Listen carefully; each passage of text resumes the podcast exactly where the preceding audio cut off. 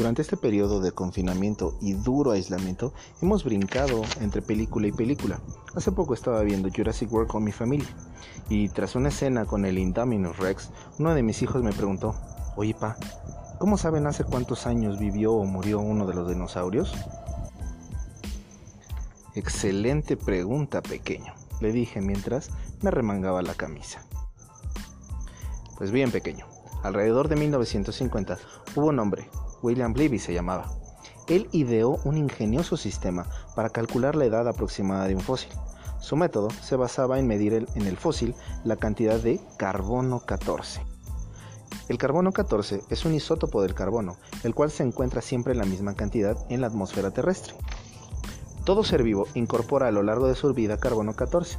Su cantidad también es constante a lo largo de su vida dentro de su organismo, pero resulta que cuando se muere, la absorción se detiene por lo que la cantidad disminuye poco a poco. Existe una expresión curiosamente sencilla que utiliza una función exponencial o una logarítmica dependiendo si quieres despejar. Estos logaritmos neperianos o los logaritmos naturales que en alguna ocasión seguramente has escuchado. Esta ecuación tiene pocos datos. Uno de ellos es la cantidad de carbono 14 presente, esta es Y. El tiempo asociado a esta cantidad, que lo llamaremos T, Sí, sí, la letra T como de tiempo.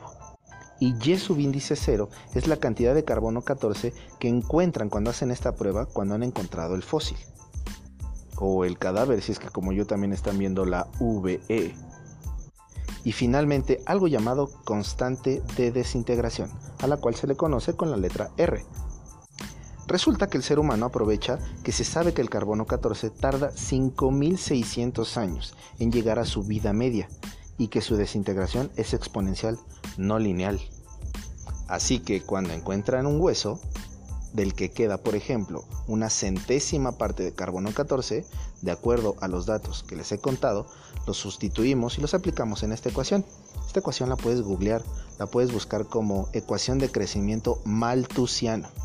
Bien, finalmente, sustituimos estos datos, te invito a que los metas en una calculadora obtenemos que el fósil tiene aproximadamente 37.204 años. qué loco, ¿no?